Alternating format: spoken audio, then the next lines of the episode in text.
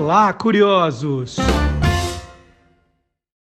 Boa noite, curioso! Boa noite, curiosa! Que dia é hoje? Quinta-feira, dia de conversarmos com Magalhães Júnior, especialista em televisão e grande contador de histórias. Maga, boa noite. É, antes da vinheta, eu só quero que você responda sim ou não. Promessa é dívida? Sim. Sim, então vinheta para o Magalhães Júnior.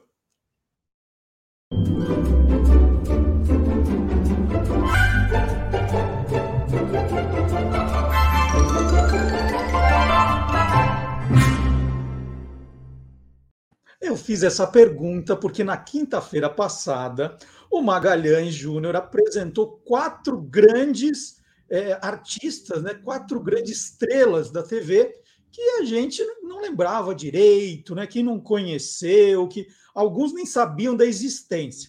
Aí, no finalzinho do programa, eu falei, Maga, semana que vem vamos fazer dos homens também? E aí o Maga falou, vamos, né?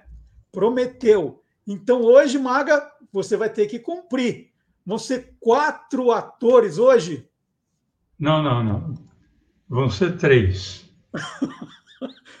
não, não posso fazer igual. É uma promessa mais ou menos.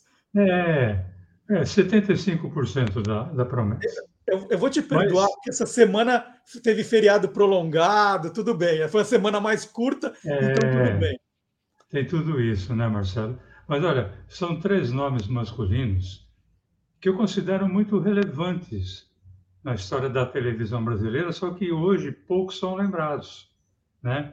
E poucos sabem da, da sua importância. E eles são Durval de Souza, Ribeiro Filho e Otelo Zoloni. Bacana, hein? Então vamos, vamos fazer como na semana passada. Vamos na ordem alfabética. Vamos começar com o Durval de Souza. Bom, o Durval de Souza nasceu em Matão, no interior de São Paulo, em 1923 e faleceu em 1982. Ele largou a faculdade de Direito, Marcelo, para começar a cursar a Escola de Arte Dramática. E em 1953, ele recebeu um convite para ser é, chefe de estúdio de uma recém-inaugurada emissora, que era a TV Record. Eu não tive o privilégio de trabalhar com o Durval de Souza, mas quem conviveu com ele, e eu trabalhei com muitos desses que tiveram convívio com ele, é, quem conviveu com ele diz que o Durval amava todo tipo de arte, mas principalmente a televisão. O Durval começou na TV Record como coordenador de estúdio, mas ele sempre foi considerado um faz-tudo na TV. E dentre esses atributos de faz-tudo, esteve sempre o de ator, principalmente de comediante, porque o, o Durval possui um talento nato para fazer humor e comédia. Não à toa, Marcelo, que em 1955 ele já recebeu o troféu Roquete Pinto como revelação masculina da televisão de 1954, do ano anterior, pela sua participação humorística num programa chamado Big Show Peixe, que não tem nada a ver com o Santos, a sorte do programa. Que era, era marca Peixe, né? Era marca Peixe, exatamente. Uhum. Esse foi o primeiro de uma série de troféus Roquete Pinto e outros ali do, do gênero que o Durval de Souza recebeu. Ele ganhou como melhor comediante, melhor ator, melhor produtor, sendo que o último dos Roquete Pintos foi em 1963, como ele, recebeu como melhor produtor infantil.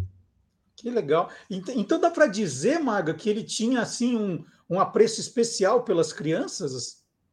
Ah, dá para dizer sim, Marcelo. Ele tinha uma dedicação total às crianças, e isso ficou patente no seu trabalho diante de um dos programas infantis mais icônicos da televisão brasileira, principalmente nos anos 50 e comecinho dos anos 60, que foi a grande gincana Que Bom.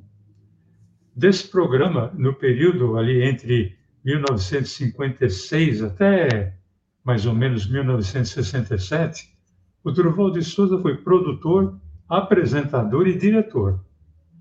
a Grande Gincana Bom não era um programa que vivia da apresentação de desenhos. Ela vivia, assim, da apresentação de crianças nos mais variados segmentos artísticos, principalmente em relação à música e à dança. Já em 1972, o Durval de Souza criou um programa infantil chamado Setinho. Isso numa alusão ao canal 7, que é a TV Record de São Paulo, esse programa se tornou também sucesso entre as crianças. Esse sim tinha apresentação de desenho. Mas olha, uma coisa que poucas pessoas sabem, Marcelo, é que o Durval de Souza, ainda nos anos 1960, chegou a traduzir falas de desenhos animados, como, por exemplo, um desenho que eu cheguei a assistir, que era Bob e Betty, para que eles pudessem ser dublados. É uma coisa. Né? O, o cara se predispunha a fazer isso. Uma outra criação do Durval de Souza foi o programa infantil chamado Tribunal Infantil, em 1962, em que as crianças, usando toga, beca, julgavam e apresentavam seu veredito em função de um fato apresentado pela direção do, do programa. E qual era o intuito, segundo o próprio Durval? era o de apresentar elementos de justiça à formação das crianças. Hoje eu faria o Supremo Tribunal Infantil, eu mudaria o nome. Mas dá para dá a gente dizer, você chamou ele de faz tudo, né? Eu entendi. Sim. Mas a gente pode dizer que ele tinha duas tendências, coisas que ele gostava mais, então, dos programas infantis e, e, e comédia, humor também, né? Bom, como eu disse, o Durval de Souza fazia parecer fácil a arte de fazer humor, né? Como, por exemplo, numa série é, tipo Alô Doçura, que ele fez ao lado da Arlete Montenegro, chamada My Darling, em 1957. Ele era muito bom fazendo, ele adorava fazer humor. Ou então participando ao lado de vários outros artistas, com muito destaque, por exemplo, Grande Otelo, Renato Corte Real, é, mesmo que ele não fosse o protagonista, sabe aquele cara que se faz notar, mas não porque ele queira, porque ele era muito bom fazendo humor. Ou ainda ele criando personagens. Por exemplo, ele criou para um programa chamado Teatro de Variedades, em 1957, um excêntrico Mr. Pitt. Era, a composição era muito legal, era um bigode longo, uma cabeleira, né? Ou então tinha um personagem que chamava Durvalino, o garoto propaganda. Era um personagem que satirizava as garotas propagandas da TV, só que ele apresentava os mais inusitados produtos, sempre de uma forma muito bem humorada. O sucesso desse personagem, Marcelo, ele fez com que em muitas biografias que se vê aí pela internet, é, atribuem ação de garoto propaganda ao Durval, sem imaginar que a intenção fosse humorística em vez de publicitária. Ele não foi garoto propaganda, ele fez um personagem de garoto propaganda. E em uma das suas últimas participações na TV, foi na, na TV Globo, dentro do programa dos Trapalhões. Ah, tem uma cena em especial que eu curti muito quando assisti, em que era um esquete que se passava num ateliê de costura e o Durval interpretava um figurinista francês. Era uma aula de humor. Mais non, mais non, vite, vite, tudo é errado! Oh, como é tu fazer moda aqui? Tudo errado! Não é nada disso que eu pedi! Olha aí, oh, je suis fatigué! Je suis fatigué! Ai, ai, ai, ai, ai, ai! Você vai porquerir? Quem mandou pôr esse preguete aqui? Quem mandou? Oh, eu não aguento mais. Você lembra, Maga, de outro personagem assim humorístico que, que tenha marcado também a, a carreira do, do Durval? Olha, eu lembro, não foi bem um personagem, sim uma imitação. É do Hitler. O Durval de Souza foi, para mim, o melhor Hitler que a televisão brasileira já teve. Ele participou como Hitler, inclusive, numa série humorística em 1965 chamada Quem Bate, que era uma paródia aquela série de guerra que teve chamada Combate. essa série Quem Bate era escrita pelo Marco César, era uma paródia. E ele se preocupava não só com a caracterização do Hitler, que era muito boa, mas também com a, interpretação, a ponto de ele aprender alemão para poder desenvolver melhor o personagem. E isso, Marcelo, pode ficar evidenciado é, numa locução que ele fez na propaganda de lançamento de um brinquedo que, obviamente, você curtiu muito, como eu, que era o Cubo Mágico, nos uhum. anos 70. O áudio que ele gravou para o, o comercial do Cubo Mágico, como Hitler, foi uma coisa antológica. Meus inimigas e inimigos, vou fazer a maior desafio da história porque agora tenho uma alma invencível, poderosa. Eu desafio você a resolver a cubomania da Troll. Cubomania tem 3 bilhões de combinações e uma única solução. Você vira de um lado, vira do outro e no fim vira louco. Que loucura! Maga, então vamos, vamos, vamos finalizar o Durval com mais uma, uma grande curiosidade sobre ele. Vamos lá. Bom, isso quem me contou foi a filha dele, a Regina de Souza, que foi produtora da, do programa da Hebe por muito tempo. Nós chegamos a trabalhar juntos, a Regina e eu, no, no programa da Simone, no SBT, uma grande amiga. E ela me contou o seguinte, que o Ronald Golias frequentava muito a casa deles, né? A Regina tem uma irmã, e elas eram pequenas. E o Golias normalmente ia lá almoçar. Bom, todo mundo ia na casa do Durval. Mas o Golias tinha uma peculiaridade. O Golias jamais usou cueca. E ele ia sempre de short, aquele indefectível short preto que ele usava. Então ele sentava à, mesa ali e tal, e ficava de perna aberta, sem cueca. Né? E o que, que o Durval fazia? O Durval falava, não, você não pode ficar sem cueca aqui. E o Golias falava, mas eu não tenho. Aí o que, que o Durval fazia? Ele pegava jornal e fazia uma cueca de jornal para, para o Golias. Falava, enquanto você estiver aqui em casa, você vai usar uma cueca de jornal, porque minhas filhas não são obrigadas a ver. Preferível que elas vejam alguma notícia ruim do jornal do que ver outra coisa. Né? Então ele preparava quase que diariamente uma cueca de jornal para o Golias usar, porque por motivos óbvios. Muito boa. Vamos então para o segundo nome. Né? O, o Maga, para quem começou a assistir ao programa agora, o Maga está contando a história de três grandes atores da televisão brasileira que escreveram a história e que não são daqueles mais lembrados quando a gente cita grandes nomes. Né? Essa é a ideia.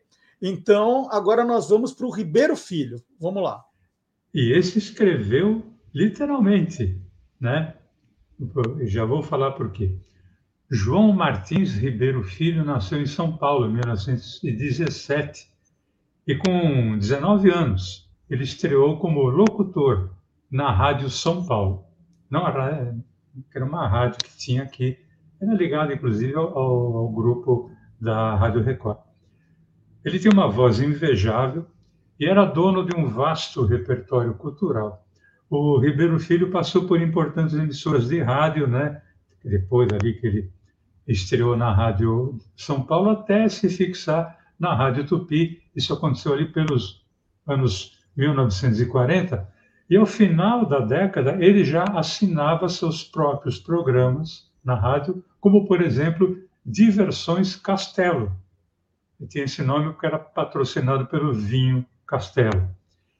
Em 1950, dias depois ali da inauguração da TV Tupi de São Paulo, o Ribeiro Filho já começava a emplacar vários programas, em geral, é, pequenas peças teatrais, uma hora de duração, tais como O Destino Tem Duas Pernas, Nossa Roupa, Nossa Alma e Um Sonho Morre no Inverno. Quer dizer, então, que ele já começa na, na televisão criando programa, né? Criando o programa, eu falei que era ele escreveu a história literalmente, porque não só ele criava o programa, a concepção do programa, como ele era também roteirista. Então, o, eu falei que o Durval de Souza era um faz-tudo. realmente. O Ribeiro Filho está é, tá ali praticamente no mesmo patamar, como diria o jogador do Flamengo, no mesmo patamar do, do Durval de Souza, porque o Ribeiro Filho foi, em termos de TV, locutor, roteirista, produtor, diretor e também ator. Em 1954, ele criou um programa humorístico chamado Pandemônio. Ele, além de escrever, ele atuava também como ator. E ele era muito eclético como criador de programas. Foi dele, Marcelo, a adaptação para o Brasil de um programa que nós já falamos aqui, O Céu é o Limite, em 1956. Esse programa depois ele foi ele foi apresentado pelo Aurélio Campos, mas quem fez a primeira adaptação do programa foi o Ribeiro Filho. Ele criou também grandes shows de variedades, como o grande show Pirani Vigorelli, em 1956. Era um programa que misturava entrevista, música e humor. É, programas musicais, é, imagens musicais Coty, era um produto é, de beleza, né? uma marca de produto de beleza, e Rapsódia, ambos em 1957. Um outro programa que mesclava entrevista, música e humor, é Encontro com Amigos, em 1954. Série de comédia romântica, por exemplo, teve Quem Conta um Conto, de 1958. Teve uma também chamada Tribunal do Coração, em 1957, em que fazia parte, tomava parte a Vida Alves. E também um programa que envolvia o mundo feminino, Mulher Essa Desconhecida, de 1964. Essas são apenas algumas das produções e criações do Ribeiro Filho. Deixa só, só voltar um pouquinho né, a fita. Você falou do Pandemônio, né, um programa mais na, na linha de humor ali. Teve mais coisa nessa, nessa linha que o Ribeiro tenha feito? Olha, teve sim, porque ele tinha uma tendência maior na criação de programas que tivessem comédia. Por exemplo, ele criou A Sogra que Deus Me Deu, em 1955, com a Maria Vidal, grande Maria Vidal. Nossa, eu adorava essa comediante, eu achava ela sensacional. Ele criou também Há um broto no meu futuro, em 1960. É, nessa série, além de escrever e dirigir, ele trabalhava também como ator, né? não necessariamente como comediante, como ator. Né? Agora, um dos seus maiores sucessos na época tinha o nome de Filho de Peixe. Filho de Peixe foi um programa de meia hora de duração que tinha o ator Flávio Pedroso como um dos principais nomes do elenco. Era muito divertido. Ele era capaz de juntar, por exemplo, Dom Quixote com Sherlock Holmes numa mesma aventura, né? sempre utilizando nomes ali do elenco da TV Tupi. Lima Duarte, por exemplo, Rolando Boldrin participaram muito do Filho de Peixe, que era, era simplesmente sensacional. É, Maga, você falou que o Ribeiro Filho começou no rádio como locutor, né? Fazia locução. Na televisão ele abandona isso, a, a locução, a narração, ele para de fazer? Não, ele não, não abandona, pelo contrário. Tanto é que seus últimos trabalhos em TV, que aconteceram ali entre 1966 e 68, foi como apresentador de um telejornal chamado Ultra Notícias. Era o jornal que finalizava a, a programação da TV Tupi. Mas, é, Marcelo, tem uma outra atividade do Ribeiro Filho que eu não citei. E essa já pode até ser antecipada como curiosidade, que você sempre me pede. Né? É, além de criador de programas, de locutor, roteirista, produtor, diretor, apresentador, ator, o Ribeiro Filho foi também dublador. E ele emprestou a sua, a sua voz a um protagonista de uma série que nós também já falamos aqui, que fez muito sucesso no final dos anos 1950 e o início dos anos 1960, que era Papai Sabe Tudo. E era ele quem dava a voz ao pai, o personagem Jim Anderson, que era interpretado pelo ator Robert Young. John R. Remington, um dos nossos maiores educadores. Ele chegou a Springfield no começo do século, quando tudo que havia em matéria de educação era uma casa de madeira que chamavam escola. Providenciou para que escolas fossem construídas e parques organizados. Fez da educação um motivo de orgulho. Algo para ser desejado. Dedicou sua vida à causa da educação. E você deseja usar essa magnífica estátua como pedestal para Susie Banks num biquíni de lentejoulas? É, Maga, você roubou a minha pergunta, que eu ia te pedir uma curiosidade dele, não tem problema. Então, acaba o Ribeiro Filho e a gente vai partir para o próximo. Agora, como eu sou muito burro, eu falei para você, vamos fazer na ordem alfabética, mas na minha cabeça o nome do Zelone é Zelone. Zelone é o sobrenome dele, né? Porque é Otelo Zelone. Mas eu pulei para o Ribeiro Filho. Eu sei que eu baguncei tudo, então agora é hora do Otelo Zelone. E esquece que eu falei lá no começo do programa de ordem alfabética, porque ó, eu já me perdi. Não, mas é, se fosse italiano seria Zelone Otelo, né? Então pronto. Então tá é. certo. Aliás, o Zelone ele dizia que ele não era italiano, ele era romano. é porque tem essa regionalidade ali na, na, na Itália, né? Ele que nasceu em Roma em 1921 e que por pouco sequer teria chegado no Brasil, porque com a sua paixão pelos aviões, ele tinha tirado brevet na Itália e por causa disso ele foi convocado pela aviação militar da Itália quando estourou a Segunda Guerra Mundial, em 1939. E ele chegou a cair duas vezes com o avião, uh, também se chocou com outro avião, teve, fez uma aterrissagem forçada numa região próxima a Roma, chamada Frosinone, tem até um time da, que está na Série B, chamado Frosinone. Agora, para sorte dele, da guerra e também nossa, ele se livrou de ir para o front pilotando um bombardeiro, porque quando ele iria para o front foi justamente quando aconteceu o armistício. Então ele não chegou a lutar na Segunda Guerra. Ah, então, mas a, a, minha curiosidade então é que como um piloto de guerra, né, veio parar na televisão brasileira, qual foi o caminho?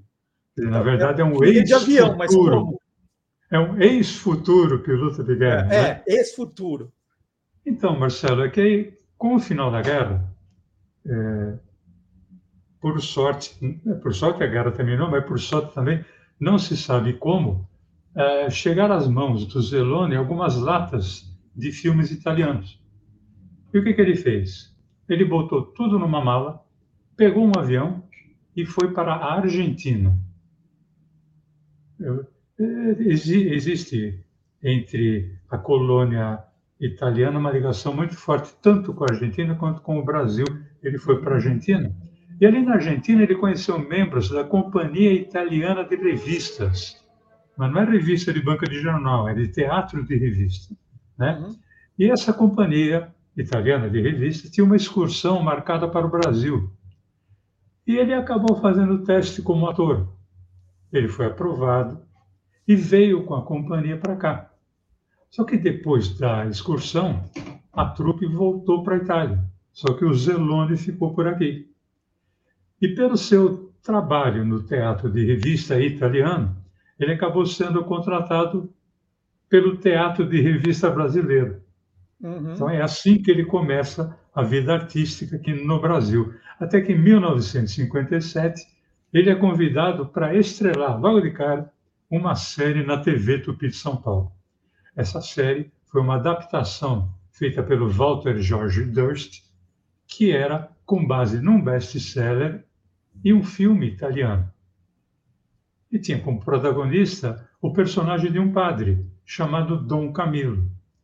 E assim, é, o Zelone teve o seu primeiro sucesso na TV, em 1957, na série O Pequeno Mundo de Dom Camilo, ele interpretava, óbvio, o padre Dom Camilo, ao lado do ator e produtor Heitor de Andrade, que fazia o personagem do Pepone, que no original era o prefeito comunista da cidade e que vivia ali às turras com Dom Camilo.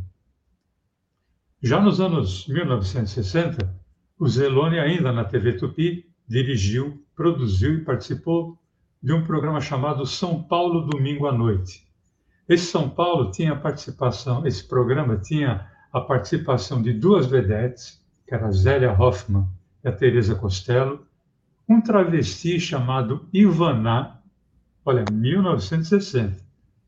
Cantores como Agnaldo Raiol, Enesita, Bar... Barroso, Nelson Gonçalves, e também tinha comediantes como Walter Dávila e Costinha. Marcelo, eu assisti esse programa. O, o Zelone, ele fazia um, um personagem chamado Prontidão. Prontidão era como se chamava o soldado que ficava de serviço numa delegacia.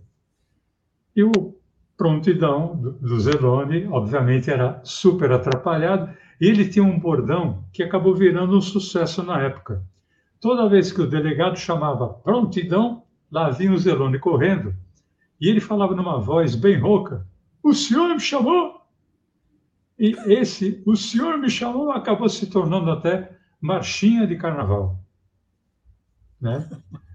E ao lado do, do Zelone, o Walter Dávila, com quem o Zelone já tinha trabalhado no teatro de revista, os dois acabaram fazendo um programa chamado Três é Demais, juntamente com a atriz Terezinha Austrégésilo, que era na época esposa do Jô Soares. Vou contar uma, uma curiosidade bem rapidinha aqui. Eles faziam teatro de revista juntos e o palco era grande. Quando eles foram fazer o Três Animais, teve uma cena que se passava no céu. Eles eram dois anjos. Uhum. Só que o estúdio era pequeno. E o Walter Dávila era o tipo do cara que contracenava e ia empurrando o outro ator para o lado. Ele foi empurrando o, o Zelone quase saindo do estúdio. Quer dizer, o Zelone tinha que dar um jeito de voltar para o meio. Aí o Zelone meteu um caco, que foi sensacional. Ele falou: é, Vamos voltar para cá, porque o céu aqui não é tão grande quanto o céu que a gente estava acostumado. Uhum. E aí acabou voltando para, para o meio. Quer dizer, isso era coisa própria do, do Zelone, meter um caco ali no meio do texto. Em 1964, ele vai para a TV Record e ali ele extrai o programa chamado Zelone em uma peça só. Obviamente, era um programa semanal, uma comédia teatral diferente a cada semana. No ano seguinte, juntamente com Durval de Souza, o Zelone participa da paródia Quem Bate. Eu acabei de falar dela e também passa a estrelar um programa cômico semanal que leva simplesmente o seu nome, Zelone. Pronto, não precisava mais do que isso. Ô Maga, mas assim, eu acho que a, a grande maioria das pessoas, e aí eu me incluo, lembra do Zelone por ter feito um dos mais icônicos programas da televisão brasileira, né, da comédia, que foi Família Trapo. Em que época isso acontece? Você está contando um monte de coisa, Família Trapo vem depois, é isso? Exatamente. A família Trapo acontece justamente na sequência a esses sucessos individuais de programa que eu citei. Né? A família Trapo estreia em 1967, sábado, horário nobre, 20 horas, com o Zelone, Ronald Golias e Jô Soares fazendo ali o trio de humor. Ainda tinha a Renata Fronze, a Cidinha Campos e o Ricardinho Corte Real, né, que fazia o papel do filho do, do Zelone, e programa Família Trapo, que bateu todos os recordes de audiência na época. A Família Trapo, só para a gente recordar, o Zelone interpretava o Pepino Trapo. Não podia ser outro nome, né? Pepino italiano. Um italiano casado que tinha uma filha, tinha uma casa com um mordomo, que era o Gordon, que era o Jô Soares, e também a figura do cunhado pilantra, aproveitador, que era o Bronco, que era o Golias. O Zelone era daqueles que respeitava texto, né, que você falou agora há pouco do Caco, ou ele improvisava, ia fazendo que, o que viesse na cabeça? Olha, Marcelo, todo mundo fala e, que o Golias era um cara que colocava muito caco. Né? Eu trabalho há mais de 30 anos com o Carlos Alberto, que era quem ao lado do Jô escrevia Família Trapo. Eu trabalhei com o Golias por mais de 15 anos. Eu posso dizer que o Golias improvisava. Assim. Eu não trabalhei com o Zelone, mas eu sei por histórias que o Golias me contou, que o Carlos Alberto me contou, que a Regina de Souza me contou, que o Zelone improvisava muito. Tanto é que o Zelone, ele, ele criou, durante o programa, é, um gesto que hoje seria politicamente incorreto. É, ele tinha uma discussão com o Golias e, de repente, ele fez assim, pernaque aperte. Eu não vou dizer o que, que significa, mas só pelo gesto, todo mundo já sabe. E isso virou moda no final dos anos 60, é uma criação do, do, do Zelone ali. Em geral, ele não decorava o texto, ele sabia o contexto da, da cena. E foi num desses improvisos que ele começou a citar os joelhos da, da, da Nara Leão, que era uma cantora de bossa nova muito famosa na época que usava mini saia. E isso, essa coisa do joelho da Nara Leão, eh, virou bordão em outros programas na Record e em outros programas nas outras emissoras também. Ah, os cacos do Zelone, eles eram sensacionais. É, tem um episódio da família Trapo em que ele, ele e o restante da família resolvem, vou usar um termo antigo, pregar uma peça no, no personagem do Golias, que era o Bronco. Eles fingem que o Bronco morreu. Então o Bronco entra e estão todos eles chorando a morte do Bronco tal. O Bronco passa, conversa com ele, ninguém responde. O Bronco até se convence que estava morto. E eles simulam é, nesse programa, quem estava participando, a Cidinha Campos não, não estava, participava a mulher do Blota Júnior, que era Sônia Ribeiro. Ela fazia uma, uma governanta, né? E ela dizia que ela tinha um marido chamado, um falecido marido chamado Juraci, alguma coisa assim, e ela podia chamar o Juraci numa reunião de mesa branca para ver se o, o espírito do Juraci conversava com o espírito do Bronco. E o Bronco estava ali do lado. Né? Uhum. E o, o, nessa fala do personagem do Pepino Trapo com o suposto é, espírito do Bronco, tem dois cacos do Zelone quase que na mesma, na mesma frase. Porque, só, só para lembrar, ah, nessa época, não era todo mundo que tinha telefone, pelo menos em São Paulo, era difícil conseguir telefone. Então, quando, quem tinha telefone, é, quando fazia interurbano, é, falava, olha, é para cobrar lá, para cobrar do outro lado, né? Uhum. Então, quando ela, eles estão simulando a mesa branca ali para falar com os espíritos, ela fala, olha, o espírito do Bronco está aqui. E ele fala, tá, mas a ligação está pronta? É para cobrar lá, hein? É para cobrar lá no além né? o público já ri. E quando ele fala com o Bronco, e o Bronco responde, é, ele fala assim, Bronco, como é que estão as coisas aí? Câmbio, esse câmbio que ele fala é, é linguagem de radioamador, mas não estava no texto. Uhum. Ninguém, ninguém, que falasse com um, um espírito iria falar câmbio.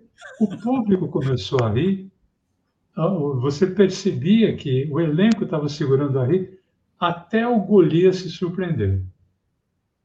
A ligação está feita? Já, o senhor pode conversar com ele. Obrigada, Jurandir. Muito obrigada.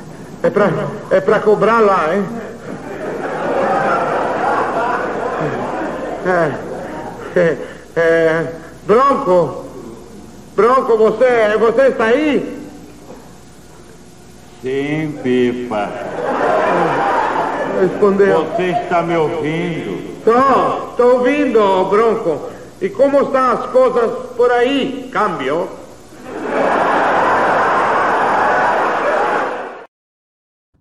Muito bom.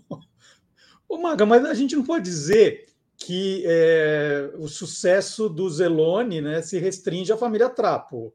Tem, teve mais, outro sucesso. Sim, é o grande sucesso foi a família Trapo, certo. É, um parelho ali, em questão de época, com o Dom Camilo. Mas ainda nos anos 60, por exemplo, ele estreou ao lado do Wilson Simonal, de quem nós já falamos também aqui, um programa humorístico musical chamado Vamos Embora. Em 1971, ele volta à TV Tupi e ali ele reedita o sucesso do Dom Camilo, só que a série mudou de nome, era Dom Camilo e os Cabeludos, porque já era a época ali, já tinha estava no final da época da, da, da Jovem Guarda, mas estava na época dos hippies, né? É, muito Beatles, Rolling Stones, tal, etc. Só que a série agora não era mais é, coadjuvada com pelo Heitor de Andrade, e sim pelo grande Elias Glazer, no papel de Pepone, sempre com a eterna rixa com o padre, né? Padre Dom Camilo, que agora vivia as turras com os jovens cabeludos da época. Em 1972, na TV Tupi, ele resolve mostrar os seus dotes culinários, que eram muitos, no programa chamado Zelone, Forno e Fogão. Eu não preciso dizer que era mais improviso que o improviso. no mesmo ano, 1972, ele ainda torna a, ele retoma a dupla com Walter Dávila num programa chamado Tio Maravilha, e o título desse programa aproveitava o sucesso do jogador do Flamengo na época, que era o Fio Maravilha. E em 1973, o Zeloni faz como protagonista a novela O Conde Zebra, é, que era um verdureiro italiano chamado Vittorio Testada, que ganha na loteria. A novela era muito divertida, era um texto do Sérgio Jockman, tinha Rutineia de Moraes, Dante Rui, Casarré, Homem de Melo, e com o Zelone usando de muito improviso, como sempre. Infelizmente, Marcelo, esse foi o último trabalho do, do, do Zelone porque ele veio a, fale a falecer durante a gravação dos, dos capítulos da, da novela, tanto que a novela não continuou, porque a emissora não via condições de substituir o protagonista por um outro ator por causa da interpretação tão particular que era a do Zelone. E foram muitos os momentos dessa novela em que o Zelone improvisou. Me lembro que teve uma cena que, na trama, o cunhado do, do Testada, que era o conde, tinha forjado o próprio sequestro para tentar tirar uma grana do conde, que o conde estava milionário, porque tinha acertado na, na loteria. E o Zelone, como no personagem, ele se recusava a dar a grana porque ele já sabia de antemão que deveria, devia ter uma certa malandragem do cunhado ali. Eu não quero negócio nenhum, não tem negócio. O cunhado uma porcaria de cunhado. Aí, vai vender para outro. Tem tanta gente que está sem cunhado, que pergunta: olha aqui, tem um cunhado para mim, me dá um cunhado, é, vende para eles. Mas ele, ele, ele é seu cunhado. Não me frega niente que é meu cunhado. Eu nunca fui com a cara dele, deste desgraçado, desde o dia que eu vi que a, que a, a coisa dolorosa aí veio lá. Esse, esse... Digo, mas pelo amor de Deus, com essa aqui não, não se atreva a casar, mas já sabe, é casar, é tudo isso. Espera, eu vou pegar mais uma cerveja.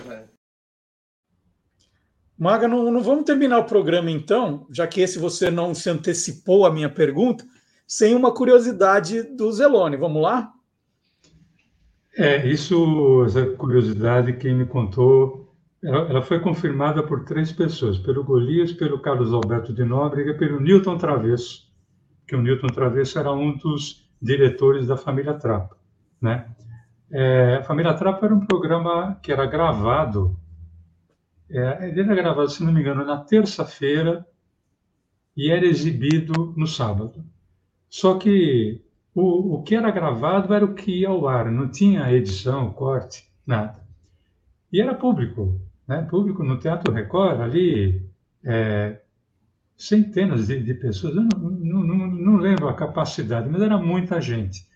Mas não é sempre que o público está assim receptivo com a comédia, né? Uhum.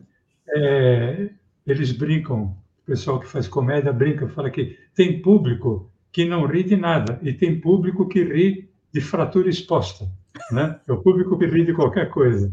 Uhum. E pegaram um público num dia que não ria de nada, estava difícil continuar a, a, comédia.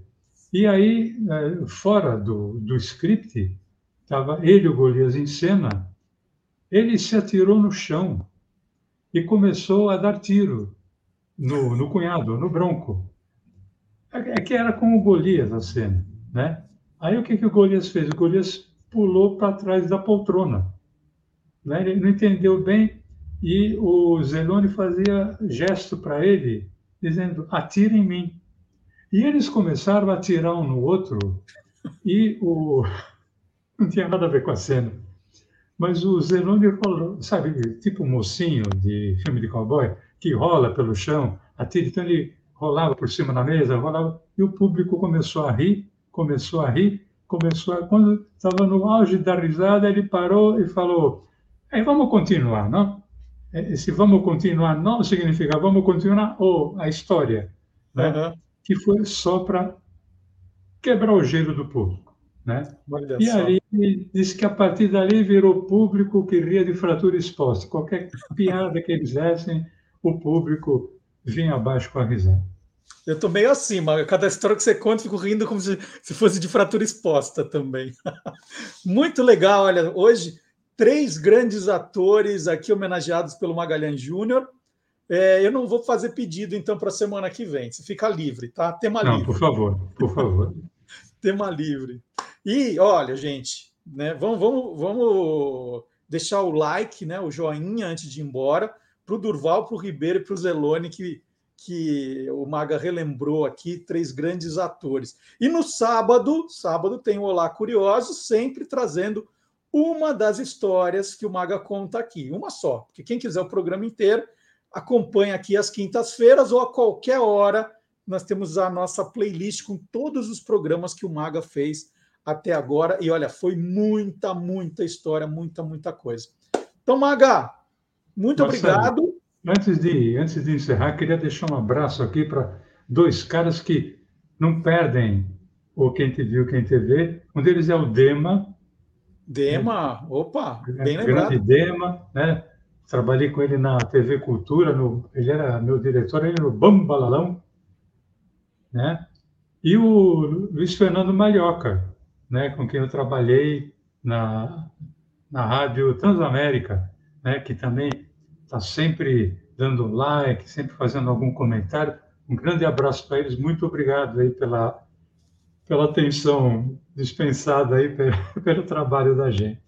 Olha, quem não perde um programa também e comenta tudo, tudo, tudo é Denise Corrochano, que, é, que era a nossa ouvinte dos, dos tempos do Você é Curioso, acompanhou a gente e tá ali, ó, quando é quinta-feira, 7h55, ela já está ali, já comentando, falando e postando coisas muito legais no Facebook, né? O negócio é esse, para dar engajamento, não basta assistir, gente, tem que participar. Pode ser com comentário, com compartilhamento, com o joinha, né? Tem várias maneiras.